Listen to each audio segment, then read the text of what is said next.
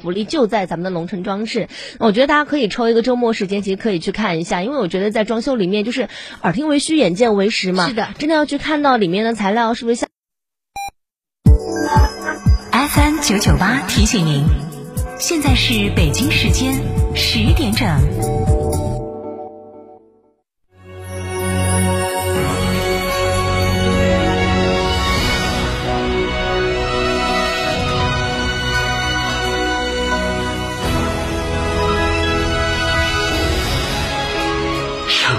声音 FM 九九点八，成都电台新闻广播。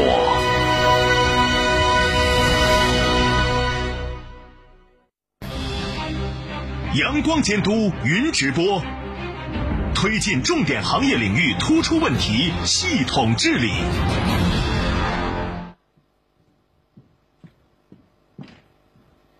观众朋友、听众朋友、广大的网民朋友，大家好。这里是成都市纪委监委、成都市广播电视台联合举办的阳光监督云直播活动现场，我是主持人鹿晗。今年新冠肺炎疫情突发，全市的卫健系统，特别是广大的医护人员，日夜奋战在抗击新冠肺炎的第一线，他们救死扶伤、逆行向前，诠释着医者仁心的责任还有担当。那么现在呢，已经进入了常态化新冠肺炎疫情防控的阶段。那么面对着人民群众更加多层次、多样化的卫生健康的需求，如何来进一步提升我们卫生健康服务的能力和相应的水平？如何来不断的满足人民群众对于美好生活呃生活的这个向往的需要呢？那么这也就成为了人民群众的一种新的期待。的一种新的期待。今天阳光监督云直播活动，我们就将聚焦全市卫健系统推进重点行业领域突出问题系统治理的最新情况和相应进展。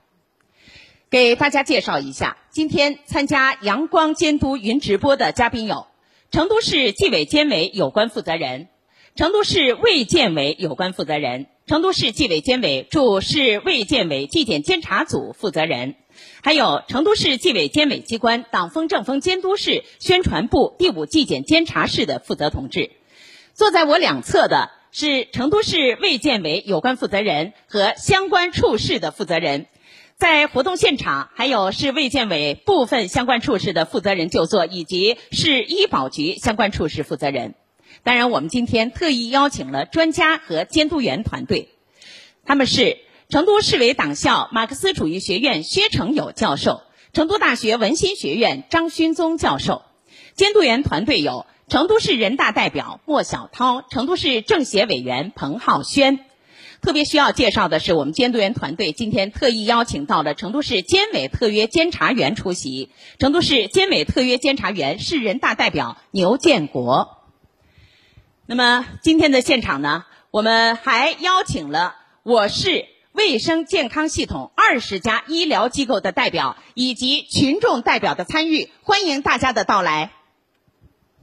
那么今天既然是云直播，所以在我们的线上还有二。今天呢，我们还是开通了非常多的渠道，让大家能够及时的收听和收看。如果您想参与节目的话，可以关注成都市政府门户网站“青联蓉城”的网站微信、华西都市报封面新闻、成都日报景观新闻、成都广播电视台看度客户端、成都广播网快手短视频平台、成都面对面的微信、微博、头条号、天府直播新媒体平台。广播直播我们是通过成都电台新闻广播 FM 九九点八、喜马拉雅 APP 以及蜻蜓 FM。同时要为朋友们介绍一下，在我身旁，我们还有一个云直播专区。这里呢，中国成都市政府门户网站的工作人员正在积极的记录着我们所有网友朋友的参与。如果您有想提的问题，都可以通过市政府门户网站的面对面专栏进行提问。同时，在我们节目现场呢，还开通了一部热线电话，号码是八四三八幺三二九。稍后呢，我们也会积极的接听朋友们的电话，欢迎大家的积极参与。